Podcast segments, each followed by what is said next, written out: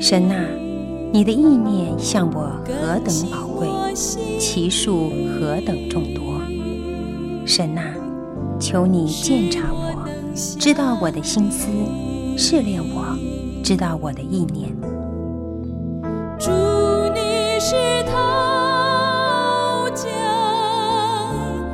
欢迎收听由康来昌牧师为您主持的《清醒的心》。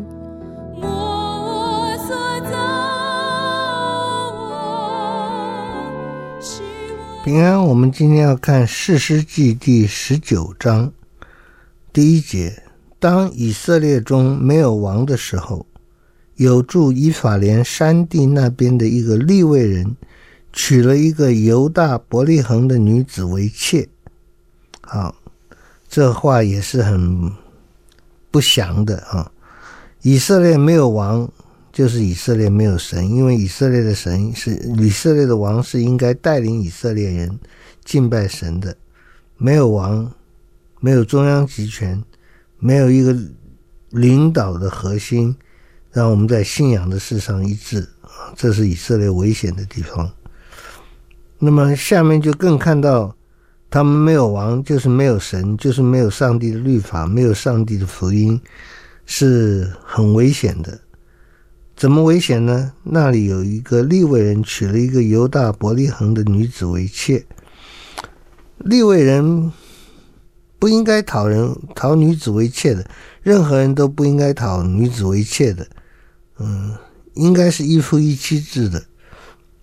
那人独居不好，神就为他造一个配偶，应该是一夫一妻。虽然神也的确，嗯，没有严责这个多妻的制度，但我们看到这种就是心中没有神了，所以就体贴自己的肉体的欲望。好，然后这个妾呢？行淫离开丈夫，这同样又是一个心中没有神的情形。即使你是人家的妾，你也不应该行淫乱呢。你不应该离开丈夫回犹大伯利恒，到了富家，在那里住四个月，不回家。那有没有奸夫跟着你，我们不晓得。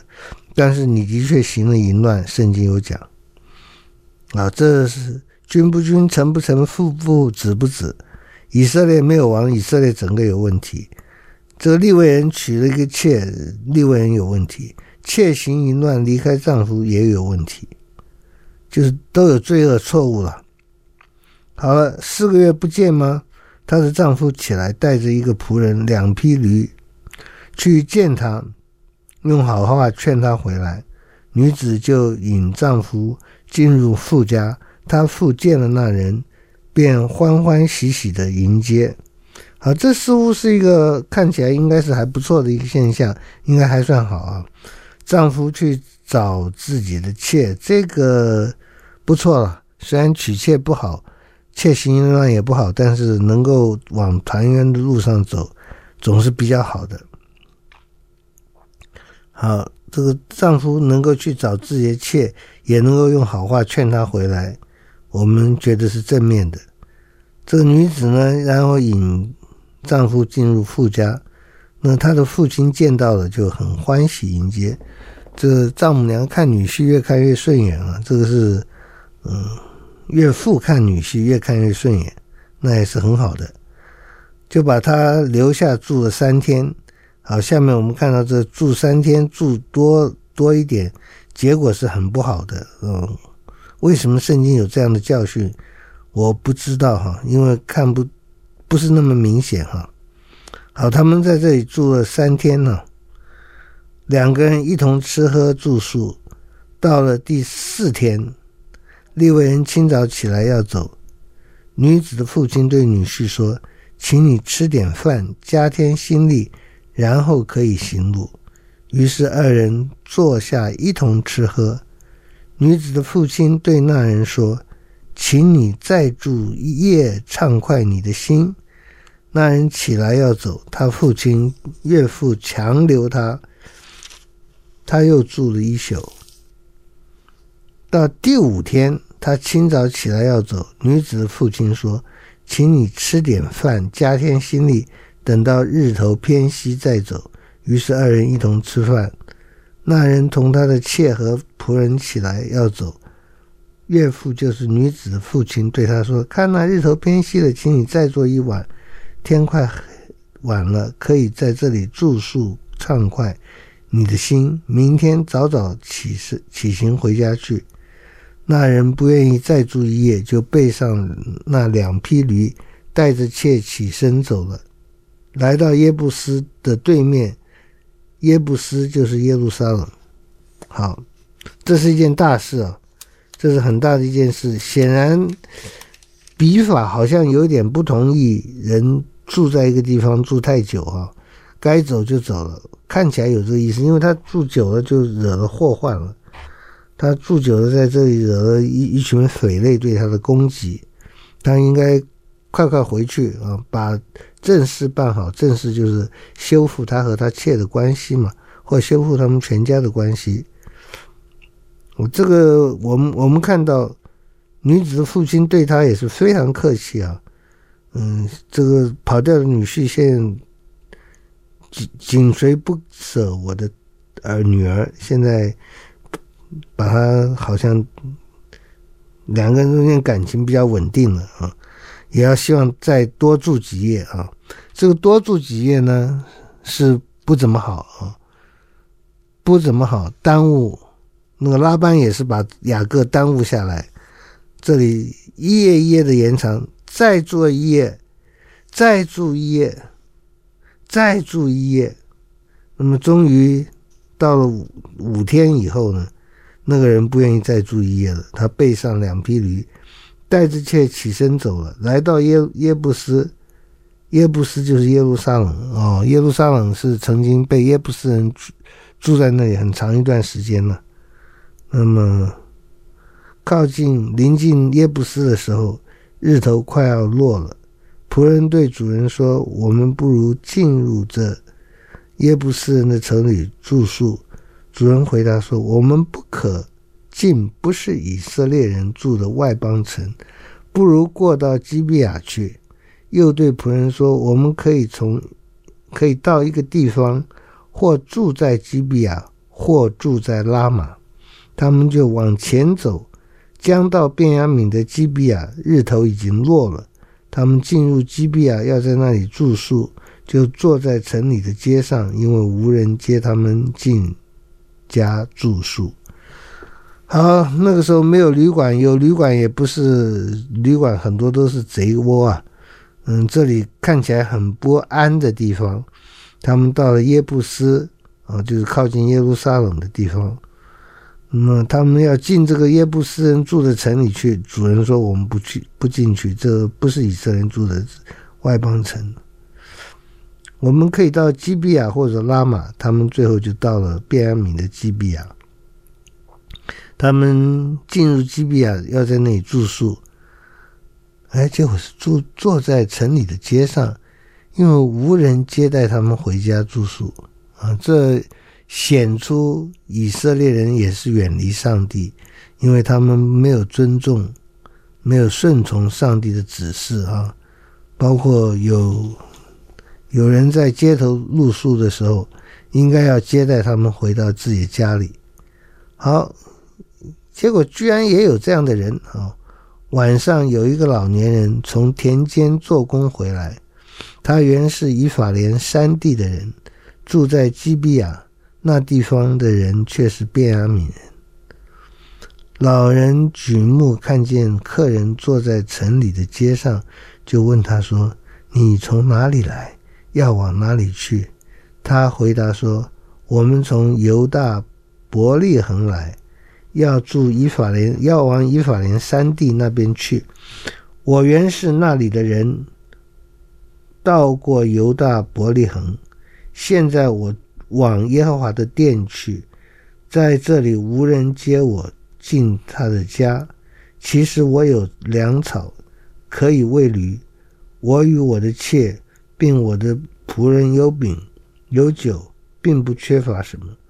老人说：“愿。”愿你平安，你所需用的我都给你，只是不可在街上过夜。”于是领他们到家里，喂上驴，他们就洗脚吃喝。好，这一幕呢，应该算是还算温暖哈。他们在基比亚这个城，没有人接待他们，他们住坐在城里的街上，这这不不祥啊，这显示出以色列人对于上帝的命令要接待远人的命令。已经是很疏忽了啊！不仅是他们缺少这个同胞的爱啊，对邻舍的关怀，他们也就是也对这个这个这个城显然是很陌生。对于上帝的规矩，他们也很陌生，不怎么遵遵行的。好，有一个老人，他从田里看回来，看到他们了，说：“你们怎么会？”坐在这个地方啊，哦，我们是从哪里来的？要往哪里去？嗯，现在呢，因为没有人接待我们了，其他心里当然也暗存盼望。你要接待我们吗？我们有草粮可以喂驴啊，还有我，我和我的妾并我的仆人有饼有酒，我们不缺少什么。老人说：“不行不行，回家回到我家啊，需要的东西我会给你啊。”但是不要在街上过夜，这很危险。他们回家呢，也算蛮愉快的。呃，二十二节，他们心里正欢畅的时候，城中的匪徒围住往房子，连连叩门，对房主老人说：“你把那进你家的人带出来，我们要与他交合。”啊，这你看到城中的匪徒。有那个同性恋的，都是同性恋者，或者是这个时候在以色列很流行，他们要要把这个这个男人呢、拿来交合。那房主出来对他们说：“弟兄们呐、不要这样作恶。这人既然进了我的家，你们就不要打行这丑事。我。”有个女儿还是处女，并有这人的妾，我们将他们领出来，任凭你们玷污他。他们只是向这人不可行这样的丑事。那些人却不听从他的话，那人就把他的妾拉出去交给他们，他们便与他交合，终夜凌辱他，直到天色快亮才放他去。天快亮的时候，妇人回到她主人住宿的房门前，就扑倒在地，直到天亮。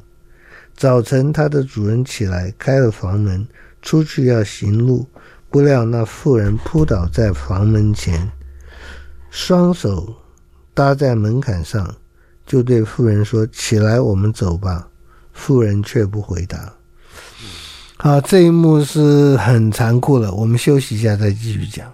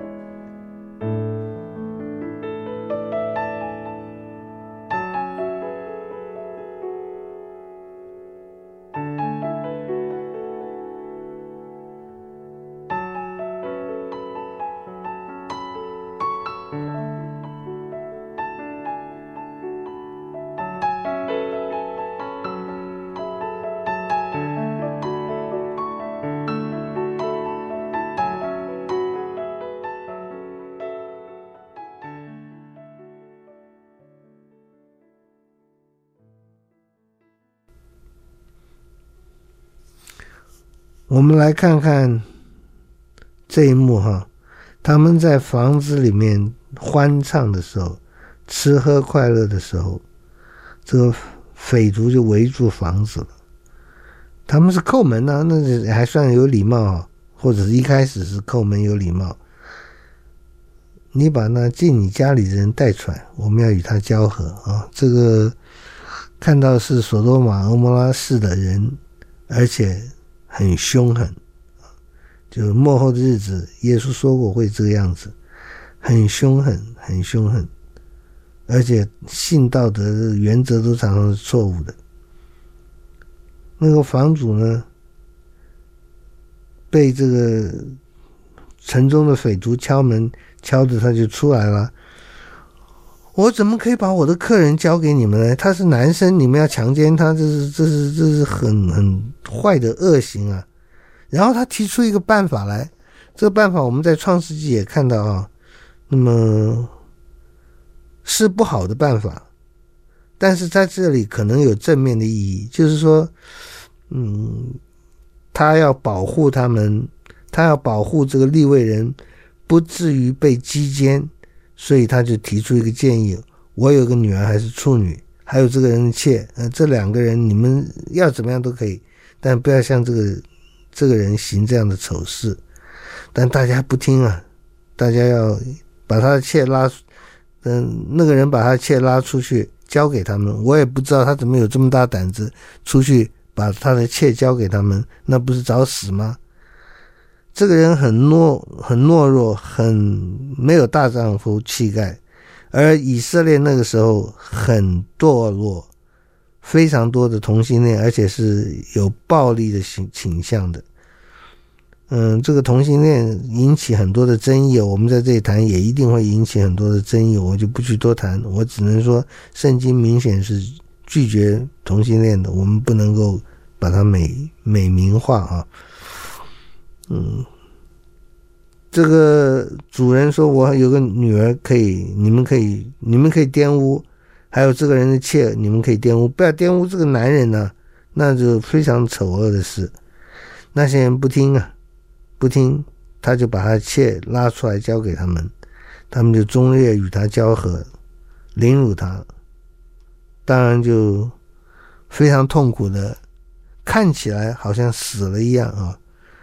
实际上他应该是还没有死。照这个描述，我们西我们中文圣经不大看得出来，但是我我们可以从比较，我们我们可以看得出来，这里要表达的是以色列人的堕落，所以有很坏的表现哈。中夜他的妾被凌辱，然后天快亮的时候，他回去。扑倒在门门口，他的主人呢，一点都没有想念他，也没有想要保护他，也没有对昨天晚上把他丢出去的这种孬种举动有所悔意，他根本好像忘记他了一样，就开了房门就要走了。不料那个妇人扑倒在房门前，两手搭在门槛上。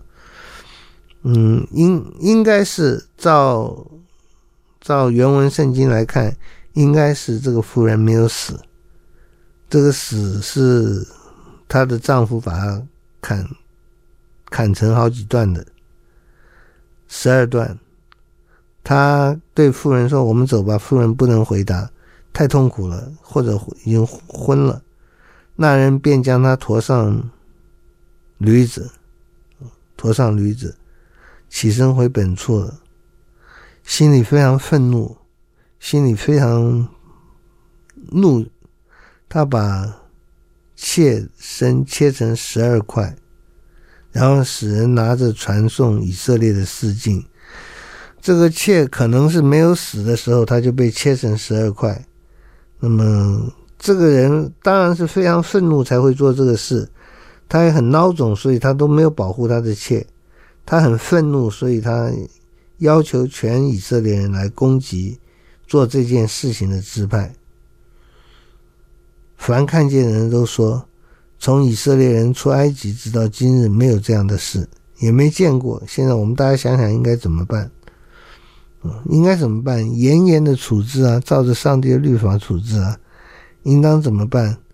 我们应当全国悔改啊！我们整个的社会风气都堕落了，都败坏了，这个难和难行可耻的事情，而且而且还有这种把人家强奸致死的事情，最起码婚炫的情形。好，这个是士师记的第十九章，基比亚的匪类。我们可以说这里没有好东西啊。这个利未人不好，他娶了一个女子做妾，这个妾也不好，她行淫乱，离开丈夫。然后后来他们劝女子回去，女子就回去了，回去了，好像他的父亲呢又招待他们太多次，以至于延误了回家的路程。在回家的路程中呢，他们又碰到了，在基比亚碰到了。一个一个老年人说：“你们不宜在街上不回去啊，好，到我家去吧。”结果他们在吃喝的时候，这个城里的人就来到这个老先生家的门口，说：“我们要跟今天你家的客人交合。”哇，这太恐怖了！怎么你们会这样坏呢？但是，他他们的确做了这个事情，让那个妾呢。就是昏昏过去了，然后回家了以后呢，他就把妾的尸体切成十二块，很残酷的作为啊！但是看到的人都说，以色列出埃及到今天怎么有这样的事情？从小就一定看到这样，对上帝的道、对上帝的话、对上帝的法则毫不惧畏，对上帝的法则没有一点的敬畏，这。造成他们这个士师记最大一个悲剧啊，就是有人被强奸了，然后凶手不肯被被交出来，所以就再作战，双方都死亡很多。嗯，我们很遗憾，但是我们看到在教会里面，在圣经里面，在教会历史上是有这样的事情。我们祷告，亲爱的天父，我们求主怜悯。嗯。我们为士师记里面有这样一章，这样两三章讲到士师记里面的堕落，我们不能不向你祈求主啊，救我们脱离这取死的身体，救我们脱离这不洁净的世世代。主啊，我们是生在罪恶中，我们生的时候，嗯，母亲怀我们的时候就有了罪，我们没有办法摆脱这个罪，我们只有求主洁净炼净。让我们越来越圣洁，让我们越来越成圣。求主帮助我们，是会堕落，我们已经堕落。求主提醒我们，让我们起来，让我们悔改，走向正路。主啊，求主怜悯。社会上的罪恶不只是同性恋，社会上的罪恶不只是性的放纵，各方面的罪恶都有。我们要求主来做洁净的工作。让我们渴慕你的话语，让我们渴慕你的圣灵，让我们渴慕你的真道，让我们在真道上造就自己，使自己在灵里面有长进，讨你的喜悦。谢谢主，求主垂听祷告，奉耶稣的圣名，阿门。